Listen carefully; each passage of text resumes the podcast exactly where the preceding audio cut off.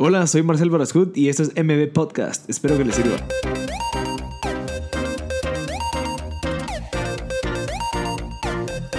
Hola a todos, gracias por sintonizar M Podcast. Estamos en el episodio número 6 de M Podcast You. Eh, este tema pues es bien interesante. Vamos a hablar de los ciclos del emprendimiento. Nuestro invitado especial es Pedro Pablo Beltranena de Concord, que nos acompaña pues en este episodio. Nos cuenta las diferentes etapas de los emprendimientos, cómo, lo, cómo tienes que estructurar tu empresa para diferentes etapas, qué son lo, o sea, algunos tips de la parte financiera, algunos tips de la parte de gobernanza y de visión que tenemos que tener establecido para luego buscar inversión o inyección de capital. Creo que es bien interesante. Eh, gracias a todos los patrocinadores. Estamos hablando de Field Office, que nos apoya con la parte del estudio eh, aquí en Mil y Noches y en Cayala. Field Office pues ofrece coworking space, salas de reuniones y oficinas privadas. Y Ariopost que nos apoya con todas las compras de los libros y la traída de los mismos desde Miami, pues en su plataforma se pueden meter, ariopost.com, ahí ingresan el link de, de, sus compras en cualquier tienda virtual en Estados Unidos y se los pueden traer aquí ya con impuestos y aranceles y el precio final. Así que muchas gracias a todos, espero que les sirva bastante y mm, de nuevo ese es el ciclo del emprendimiento con Pedro Pablo Beltranena y gracias por sintonizar M Podcast. Pues qué onda Marcel, muchas gracias por tu tiempo. Eh, así que estamos a las órdenes en Concord. Eh, el tema es básicamente simple en algún grado, pero tiene bastantes características interesantes para cualquier persona que esté emprendiendo. Pues tener conocimiento de qué etapas va a estar pasando es importante saberlas. ¿verdad? Entonces el ciclo del emprendimiento, como para empezar, es un ciclo que atraviesa cualquier negocio desde su concepción, ¿verdad? O sea, desde que inicia, siempre inicia con una idea y va a terminar en una quiebra o en una venta del negocio. Y creo que es algo que hay que empezar a, a, entender en, en, cualquier, para cualquier persona que esté emprendiendo. Ah, no es un negocio eterno y que ahí te vas a hacer viejito, sino al final es sostenible venderlo, al final es sostenible o quebrarlo, ah, porque hiciste algo que tal vez no, tiene, no agrega valor. ¿Y dónde entra la parte donde pivoteas el negocio? ¿Entra en la parte de que quebras la idea inicial y continúas como algo nuevo? ¿O, o hay alguna otra rama? Digamos, si vendías carne y no, mejor voy a dedicarme a fabricar fíjate, chuletas. Sí, fíjate que el, el, emprendimiento, pues el ciclo del emprendimiento tiene como distintas etapas y creo que la etapa a la que te referís es una etapa inicial de existencia. Es donde ahí sí que tu motor de crecimiento en esa etapa es así tu creatividad. Y básicamente lo que tienes que lograr es cerrar ventas y validar un mercado que es básicamente el de tu idea. Entonces si tuviste una idea y, y querés hacer un prototipo de esa idea, y la lograste vender, digamos que esa es una primera validación. Entonces ahí es donde estás como pivoteando esa idea, pivoteando esa idea. Y tu motor de crecimiento, como te decía, es básicamente la creatividad. Perfecto.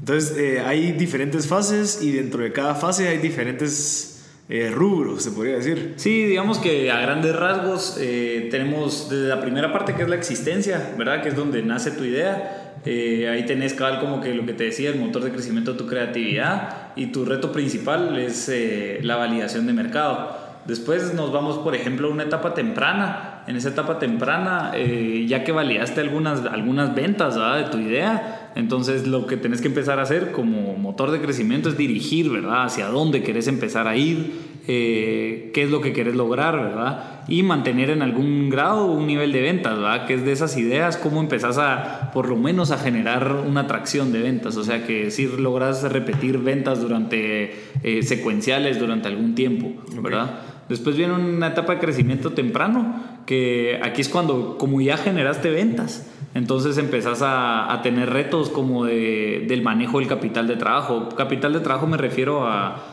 a que como ya generaste ventas empezás a, acumular dinero. Entonces, ¿cómo lo empezás a, delegar en algún grado? Y ese es como que el motor de crecimiento precisamente para esta etapa, que empezás a delegar. Entonces ya no te estás encargando vos de todo, de ser un multitasking, sino vos empezás a dividirlo, empezás a segmentar como que tareas dentro de tu idea y dentro de tu modelo de negocio, ¿verdad? Sí.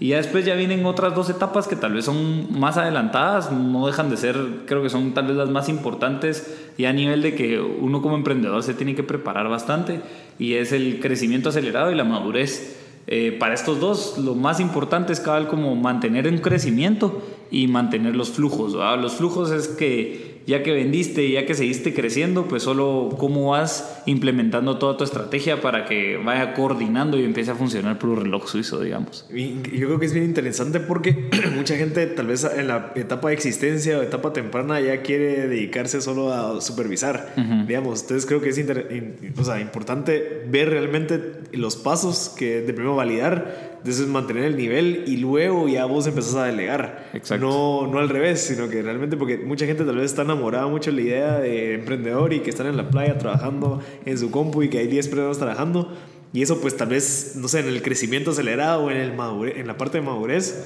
es que se puede lograr. Sí, fíjate que hay una parte bien importante de cómo, de, la identidad institucional y cómo esta identidad institucional se va como separando de la identidad de la persona que lo funda. Eh, es normal que en, un inicio básicamente la persona sea como que quien lo impulsa, pero también es bien valioso entender de que en la medida que institucionalizas esa idea que creó la persona, pues esta persona se pueda también empezar a desprender. Y ahí en etapa cabal de madurez, tal vez lo vamos a conversar más adelante, creería yo, eh, que es importante, que son los pilares de, cómo se fonda, de, cómo, de qué debería contener, de tener un negocio precisamente para su sostenibilidad en el tiempo, ¿verdad? Entonces, eh, una de las cosas que también quería mencionar es de que la primera maravilla es crear algo a partir de una idea. Esa es como que si tienes una idea que te surgió y lo empezás a hacer y Virgo. Es más, así empezó con Corcabal. Eh, empezó con un, un amigo que me dijo, mira, eh, vos que andas vendiendo ahí, no me querés conseguir un alguien que quiera construir una casa, porque él se acaba de grabar de, de, de ingeniero civil. Entonces yo vine y le dije, mira, no te voy a construir, no te voy a conseguir a alguien que te compre una casa, te voy a crear un sistema para que puedas tener gente que te quiera que, que quiera construir casas con vos. Entonces ahí surgió esa empresa, ahí empezó Ahorita ya están facturando bastante, pues, pero empezó como una idea y nosotros como Concord empezamos a validar que existe esa ah, necesidad de crear empresa. qué buenísimo. Y la segunda maravilla, que, que, primero la que te decía era crear algo a partir de una idea, la segunda es ya institucionalizar esa creación y es más o menos lo que conversábamos, o sea, cómo desplegar a la persona que la creó y la idea que la creó a empezarlo a hacer algo que funciona solo. Sí, y ahí va dentro procesos, o sea, ya políticas, o sea, que, que realmente sea lineal o sea, todos los procesos. Exacto. Creo, que lo que logro entender es que tu idea la plasmes, bueno, yo ah, se hace esto así, se hace esto así, para que cuando entre una persona nueva, no sé, ya esté todo bien establecido y no tengas que estar explicando. No sé, Exacto. Sí, al final eso es como, he estado escuchando bastantes podcasts así como este, en donde, te juro, en donde me, cabal decían que una de las primeras cosas es sí, meterse uno a la, a la ahí sí que al, al, a la tierra, ¿cómo se diría? Al lodo y empezar a, a a, descifrar qué es lo que de verdad puede como mejorar, eh, pero eso solo va a ser uno, pues no, no, es como que alguien lo va a meter, le va, puedes pagar a alguien para que lo haga, sino que cada quien tiene que empezar a descifrar porque te apasiona en algún grado, eh, empezar a descifrar todos esos posibles... Eh, no sé, mejoras. Eh, sí, que te metes y bueno, como me gusta tanto, yo sí estoy dispuesto a paliarla, no sé, tres meses aquí comiendo lo que sea y, hasta que logre yo, bueno, esto funcionó, ok, entonces sigámoslo haciendo, ¿no? Esto no funcionó, no. Y cuando estaba viendo que esto funcionó, se me apareció esta oportunidad, entonces voy a ver cómo hago para que esto también sea funcional. Y eso, eso, le pasa a, las personas que tienen pasión, pues, específicamente. Y eso es en, en, donde nace esa primera maravilla, y cabal, eh, mencionando ya ahorita cabal la primera maravilla y cómo, cómo institucionalizar pues al final los negocios, eh, hay tres pilares de un negocio que son claves.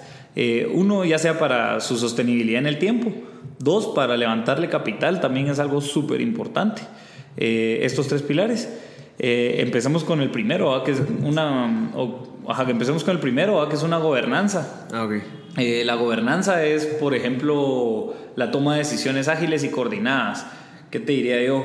Eh, empezar a generar desde una SA, una sociedad anónima, ¿verdad? donde Si tienes socios o si estás solo. Em, digamos que en general, o sea, hablemos del, del, negocio en general y qué debería contener, porque, para, por ejemplo, en la gobernanza empezás con, con, distintas líneas de fuego, se les llama, ¿verdad? En donde tenés tus operadores, gerentes, juntas directivas y asamblea de accionistas.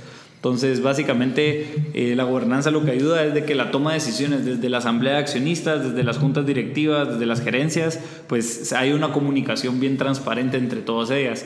Entonces digamos que es bien útil tener una junta directiva que te aporta bastante conocimiento para que las gerencias tomen ese conocimiento y empiecen a ejecutar decisiones de junta directiva con bastante conocimiento.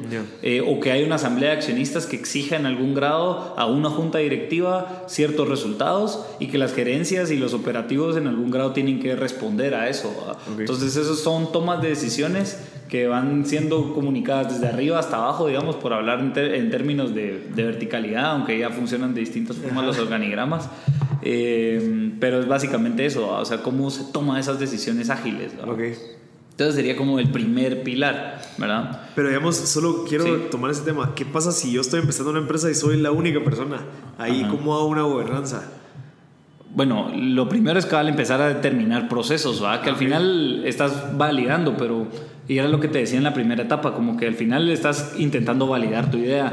Entonces, en la medida que logras validar tu idea ya unas 4, 5, 6, 7 veces, empiezas a ver que hay algún flujo parecido, en que lo vendes igual, en que tu propuesta de valor es esta, en que tus clientes son ellos, en que las, el, el, diferenciador de una posible competencia es este. Entonces, en la medida que vas repitiendo esas iteraciones, solo vas creando procesos en algún, en algún grado. Entonces ya empiezas a generar criterios, empiezas a generar, eh, no sé, decisiones de cómo vender y qué, qué, vender y a quién vender o qué no vender, ¿verdad? Eh, y son tomas de decisiones que uno desde una etapa temprana, si las empezás a, como a discernir, ¿verdad? Vas a poder ahorrarte bastante tiempo. Pues, Entonces, ajá, creo que tiene bastante sentido.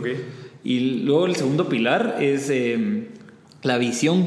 Eh, creo que el, el una, y por eso es tan importante en etapas tempranas como que los fundadores, porque empiezan a determinar hacia dónde va el negocio, o sea, qué es lo que querés, de dónde surge esa idea. Esa idea nace porque con, tenías esto, pensaste esto, se te ocurrió esto, y en una variación de combinaciones que de la nada dijo, ah, voy a hacer esto. Y entonces ahí es donde dice, ah, yo voy para allá. Y ahí empiezas básicamente a construir tu, una visión que al final no puedes alejarte de ella en la medida que vas validando tus ideas.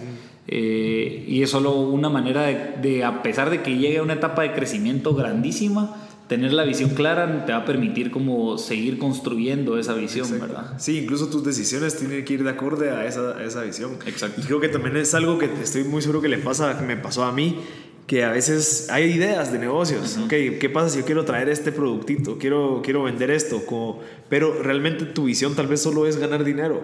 Y cuando realmente esa, tal vez el, el hacer eso y por tener una visión tan a corto plazo te hace perder tiempo porque podrías haberle invertido el mismo tiempo a algo que tuviera una visión un poquito más a largo plazo, que tuviera más impacto y que al final pues no sé, tal vez no, por una visión a corto plazo te puede causar una pérdida de tiempo y que eso lo único que es, bueno, puedes aprender pues, pero también es, es importante que todas las ideas que vos vayas a ejecutar sí tengan un impacto y que creas vos que sí quieras dedicarte el resto de tu vida a hacer eso. Sí, ahí nosotros precisamente en Concord eh, o, en general pues con las personas que intento conversar es de que eh, las visiones sí tienen que ser de largo plazo, tenemos que entender que en la medida que construyamos cosas de largo plazo eh, no estamos pensando solo en nuestra generación, sino en dejar plataformas construidas para generaciones que vienen y facilitar en alguna medida cómo pueden funcionar las relaciones en, generaciones futuras. Eh, y también entendernos, hay, una, algo que me gusta mucho decir, y es de que, por ejemplo, China, China desde antes de conquistar a de que conquistaran América, China ya era imperio. Y hoy China sigue siendo imperio. Entonces entender una lógica de largo plazo, o sea, entenderse en el tiempo como algo, como algo que perdura, es muy importante, pues, o sea, como que yo diría que tal vez sí hay mucho valor en construir visiones de largo plazo y también saber que se pueden construir visiones de largo plazo y hay metodologías para construir visiones de largo plazo. Ah, eh, y también creo que tiene que ver mucho la persona que, que quiere empezar a hacer algo y, que obviamente hay negocios que son pocket money, ¿no? que son así dinero para que te entre fácil y claramente son necesarios para la sostenibilidad en el tiempo, de, ah, inclusive estas ideas de largo plazo. Entonces, solo hay que saber, como te decía, discernir entre cuándo empezar algo de largo plazo que de verdad trascienda y cuándo empezar algo que de verdad te va a servir pues para pagar cuentas, pues que al final todos lo necesitamos, ¿no? Perfecto. Entonces, y tal vez el tercer pilar, que es la sostenibilidad financiera. Esto es clave, ¿verdad? porque ya que empezamos a tomar decisiones ágiles y ya que tenemos claro hacia dónde ir, entonces solo básicamente lo que hablábamos ahorita, al final hay que pagar cuentas. ¿verdad? Entonces, empezar a planificarse financieramente es bien importante para que esta visión pues, se pueda concretar pues, en, en, en su medida y en toda su amplitud. Y yo creo que es bien importante desde un principio saber tus costos. O sea, a veces mucha gente, como yo eh, al principio no sabía cuál era mi costo. Entonces, al momento que te sentás y pensás dices, ah, bueno, ok, yo en vez de estar cobrando X, debería estar cobrando esto porque esto es mi costo, ¿verdad? Entonces, tal vez por el hecho de que estás todo el día haciendo cosas y estás todo el día pensando a futuro, no te tomas el tiempo en, en ver tus bases, pues, cabal estos pilares y hay que, o sea, hay que tenerlos bien en la mente porque si no tenés estos pilares bien establecidos, tal vez va a ser bien difícil después cuando te das cuenta que necesitas uno, implementarlo. Exacto. va a ser muy complicado. Sí, y fíjate que estos pilares cada vez aplican para cualquier etapa de crecimiento. Desde que sos una idea, pues si tenés claro, claro esto, eh, también te va, te va, a facilitar muchas cosas, ¿verdad? Estos tres pilares. Eh, y en etapas más de crecimiento. O sea, van a ver, vas a tener la posibilidad de que inversionistas, por ejemplo, vean atractivo tu negocio solo por el simple hecho que cumple y tiene procesos para cada una de estas tres pilares, ¿verdad? Entonces, si tienes una gobernanza organizada, cualquier inversionista va a querer entrar a ser una parte de tu asamblea de accionistas porque ya saben cómo van a tomar decisiones. O si, y también ya saben qué visión tenés y hacia dónde querés ir. Entonces, también es lógico que se quieran sumar. Y si tenés una sostenibilidad financiera, pues obviamente también se van a querer sumar. Y como te decía, en etapas tempranas y en etapas eh, pues maduras, creo que es súper importante tener esos pilares.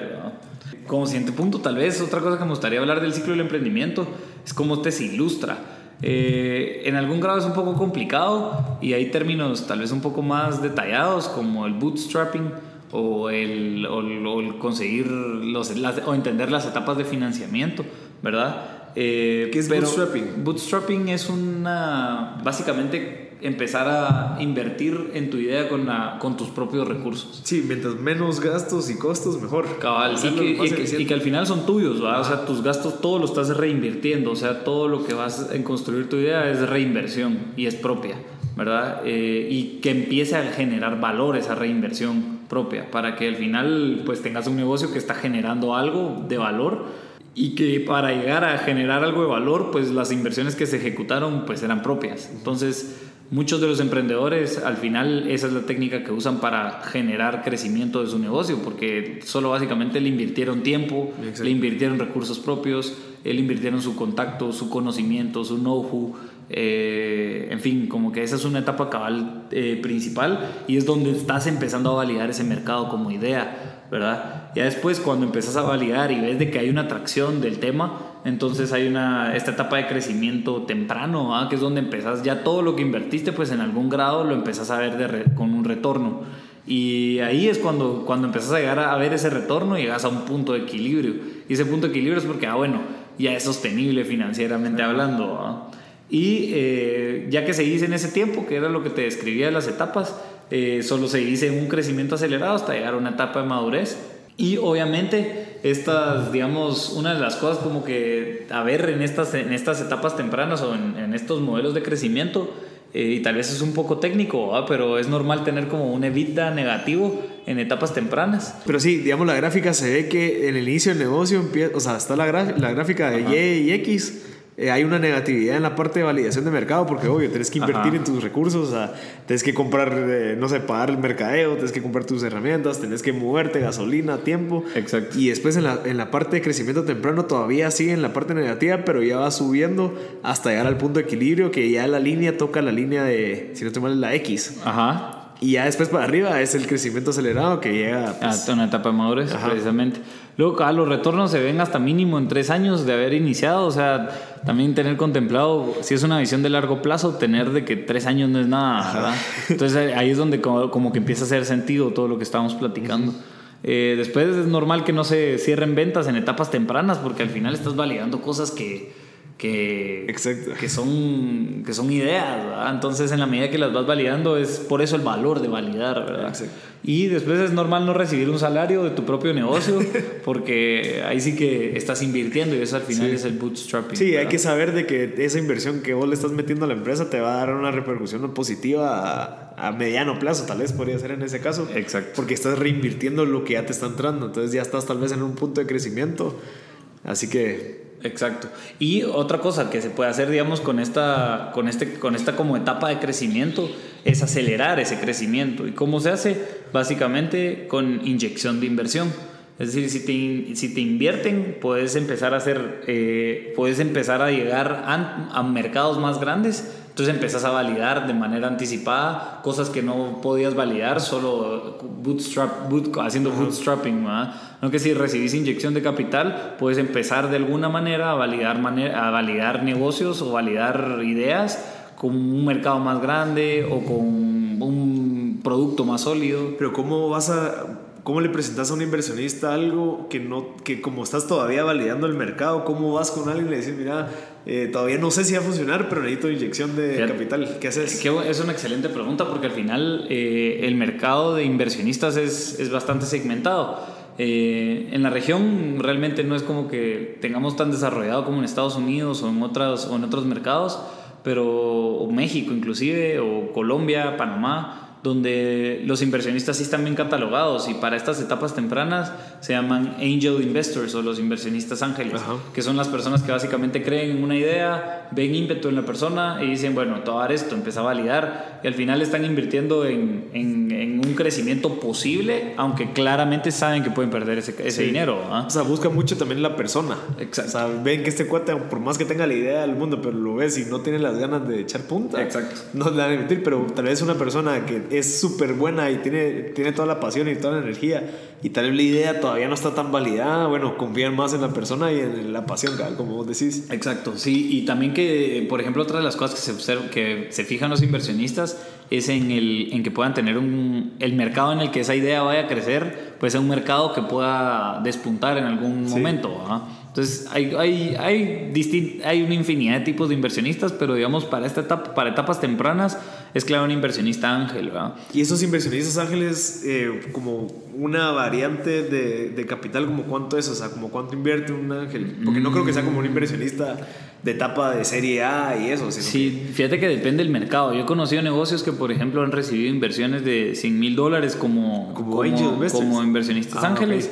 Pero también he conocido negocios que con 10 mil dólares. 10 mil quetzales, ¿va? Ah, ok. o, sea, o sea, sí, Ya. depende de la magnitud del mercado, depende de la magnitud también del inversionista, depende de la magnitud de, de la- o, la o el potencial del mercado, eh, como que depende de bastantes cosas, ¿va? o inclusive de qué necesita el negocio, Ajá. ¿verdad? Sí. Entonces, al final, eso es como que lo que en eso se debería enfocar esa posible Mira, ¿y ellos te piden un porcentaje de la empresa o qué te piden? Mira, en- por lo general eh, sí te pueden pedir un, un porcentaje de la empresa.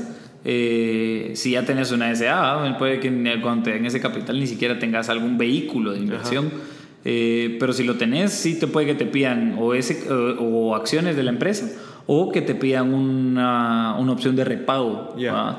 Entonces te el negocio o, la- o el emprendedor se compromete a una deuda ¿ah? Ya. y se compromete a pagarla, ya sea deuda convertible, si no la pudiste pagar, o ya pactar tasas de interés en cómo le vas a pagar esa inversión.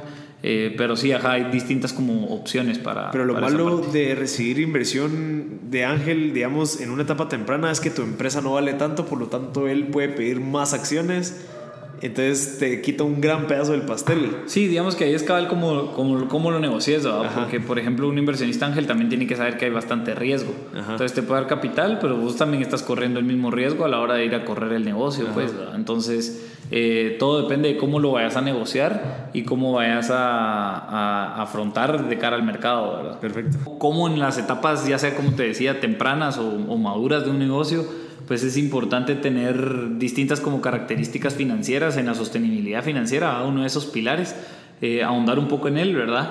Eh, y empezar con el manejo efectivo, ¿va? o sea, separar cuentas de banco personal y cuentas de banco del negocio. Sí. Eso es así lo primero, ¿va? ¿qué pasa? Que ya me sobraron así 10 pesos del negocio, o 10 quetzales, o 10 dólares, lo que sea del negocio y cómo los empezás a usar, ah, tengo acá para invitar un café, ahí empezás a gastar de una manera que en algún grado es irresponsable, porque todos los gastos del negocio deberían de ser enfocados en el negocio, ¿verdad? Eh, porque ahí es donde empezás a, a, generar información que te va a decir, ah, bueno, si hay algún grado de rentabilidad acá, pues hace sentido. Eh, o en lugar de estarlo mezclando, que inclusive en, empresas grandes sigue sucediendo, pues, Pero eso es como que una primera, primer, primer consejo para el manejo del efectivo. Eh, después, tener un registro financiero. Eh, el registro financiero eh, básicamente es un insumo para guardar ingresos y egresos. y cómo empezarlos a catalogar, ¿verdad? Es decir, tus ingresos, bueno, pues vienen por este y este servicio. Y entonces en la medida que vayas teniendo en un registro de tus ingresos, vas a básicamente tener qué servicios estás vendiendo más entonces ya vas a poder empezar a tomar decisiones con respecto a los servicios que vendes. De la misma manera con los egresos, o sea, solo tener un registro financiero te va a permitir eh, básicamente decir, ah, los costos están en esto y mis gastos están en esto. Entonces, tener como, tener como objetivo eh, reducir tus costos o reducir tus gastos. Exacto. Bueno, entonces también no solo, no solo reducirlos, sino empezarlos a diferenciar, que eso es así súper importante, empezar a saber qué son costos y qué son gastos.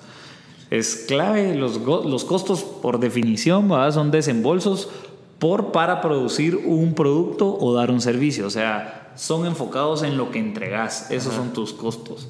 Y tus gastos son desembolsos que realiza tu negocio para el desarrollo de actividades. ¿verdad?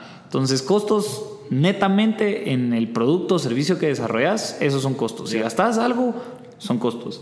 Y tus gastos básicamente para actividades. Todo lo que sea relacionado a la parte detrás del, del producto, digamos, la luz, el agua. Tu tiempo inclusive, eh, esos son costos. Ah, ah no, pues tiempo, gastos es la luz. Ah, gastos, ajá. Gastos es como que alquiler o parqueo o cafés o cosas así que al final están relacionados, mas no son netamente... Eh, o sea, no son... Nunca van a variarle el precio al producto. Exacto, exacto. Exacto, ahí estamos en la jugada. Eh, luego nos vamos con la estructura de costos. Ahorita estamos hablando del manejo efectivo, de cómo empezar a usar tu dinero. Entonces ahora nos pasamos a una estructura de costos y es entender eh, los precios estándar de venta. O sea, cómo sacas tus precios ahí al final. Esa es una qué genial, ajá, qué genial introducción a que cada vez me diste para esta parte, porque es básicamente cómo determinas tu precio y eso lo determinas básicamente por, tus costos. Y si tenés tus costos claros, entonces vas a saber que tenés que ganarle esto más. Punto. Eh, después entender cuál es tu porcentaje de margen bruto. Eh, y eso es solo entender cuánto vas a ganar, ¿verdad? que era lo que estábamos hablando. Esto indica la rentabilidad de los productos que comercializa tu negocio. Entonces ahí si estás vendiendo eh, un servicio, vos sabes de que a ese servicio le marginas X porcentaje y lo vas a saber, pero porque tus costos son estos. Y al final, en la medida que más vendas, más, más porcentajes vas a acumular. O en la medida que encontres eficiencias, pues más porcentajes vas a acumular. Sí, igual el, el, margen lo sacas dividiendo el precio final por los costos. Entonces te sale la diferencia en porcentaje y eso es tu margen. Exacto. Eh, luego, entender tu punto de equilibrio, es decir, cuánto, cuánto, tengo, cuánto tenés que vender mensualmente para cubrir todos tus costos y todos tus gastos. Entonces ya cubriendo eso, digamos, estás saldado. Y por último nos vamos a la sostenibilidad financiera, que es proyectar las finanzas en el tiempo.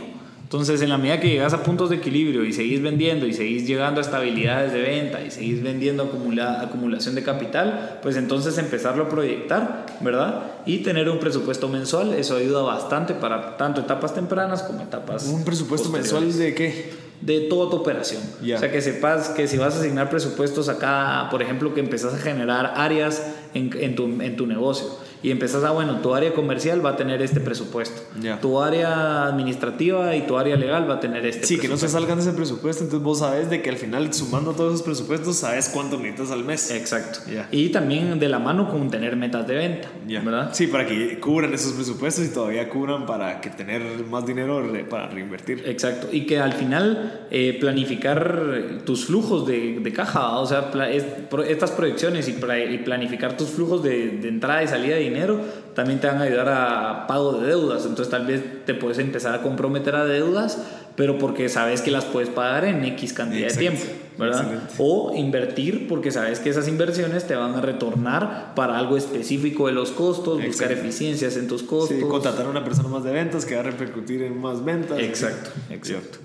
Y básicamente eh, lo último que me gustaría tal vez conversarlos para los, para los pilares del negocio o, para componentes de tu modelo de negocio es tener en cuenta que un negocio nace de un problema o una oportunidad. O sea, si hay un problema o una oportunidad, digamos que es ahí donde hay que poner, empezar el ojo, ¿verdad? Y entonces, ¿qué solución vas a ofrecer? Ese sería el segundo componente. Como vas a ofrecer una solución, entonces ¿Qué, ¿qué, servicios vas a ofrecer para que te entren ingresos, ¿verdad? A través de esa solución. Eh, y como vas a estar generando al final ingresos, entonces, ¿qué métricas vas a estar midiendo? Ese sería un cuarto componente. Y son métricas que, que estén enfocadas en que estés solucionando el problema, ¿verdad? En el caso de Concord, por ejemplo, es eh, nosotros queremos facilitar hacer negocios, porque estamos en una industria en donde tal vez hacer negocios no es tan fácil. Entonces, queremos básicamente generar transacciones entre negocios e inversionistas la mayor cantidad que podamos. Y esa es una métrica porque ahí estamos solucionando el problema. Eh, después nos vamos al diferenciador, que es básicamente por qué te compran a ti y no te compran a, tu competencia. Luego el segmento de clientes, a quiénes te vas a enfocar en vender. Tus canales de venta, a través de dónde les vas a llegar a esos posibles compradores. Y por último, tus costos y tus gastos. Perfecto. Y básicamente eso sería así como que un ciclo de emprendimiento y hablando de temas como que en general. Perfecto, pero Pablo, yo creo que con eso podemos concluir. Excelente. Eh, creo que es importante entender todas estas métricas, todo lo que ustedes han logrado pues, plasmar en esto. Eh, espero que les sirva a la gente que está escuchando y que logre, tal vez más que todo, ordenar y tener listo desde el comienzo la importancia, o sea, entender la importancia desde un comienzo, ordenar toda su, su empresa, se podría decir. Entonces, muchas gracias y Espero que podamos desarrollar esos temas más seguido. No, sin, sin, sin duda, aquí estamos a las órdenes. Perfecto, Pali, muchas gracias. Gracias a todos por haber sintonizado M Podcast. Este fue el episodio número 6 con Pedro Pablo Beltranena del ciclo del emprendimiento. Espero que les haya servido. Recuérdense que si hay gente que le pueda servir, que ustedes crean, pues compartírselo. Eh, recuerden de seguirnos en nuestras redes sociales, M Podcast en, en Facebook. Estamos como Marcel Barascuto, M Podcast en Instagram. Eh, la cuenta oficial pues es la mía propia. Entonces si en dado caso encuentran una M Podcast pues los va a redirigir a la mía. Donde está toda la parte de los giveaways, toda la parte de las stories y todo para que nos puedan seguir. Y pues eh, ya pronto tendremos la página web mpodcast.net donde habrá muchas cosas que les va a servir. Eh, síganos en YouTube y en Spotify, en iTunes, en todo. Así que si en dado caso nos están escuchando en iTunes, por favor, si nos pueden ayudar con una reseña y cinco estrellas o bueno, cinco estrellas mejor para que, para que nos, para que nos apoyen ahí para estar entre las top podcasts como estamos en Spotify. Eh, gracias a toda la gente que nos está ayudando en M Podcast, Gerardo Rodríguez con la parte de audiovisuales, eh, Guillermo López con la parte de diseños, Vivi Ruiz con la parte administrativa y pues a todas las personas que colaboran, digamos, pero Palo, en, en el contenido. Así que muchas gracias y espero que les sirva. Sigan escuchando los demás episodios de M Podcast. Muchas gracias.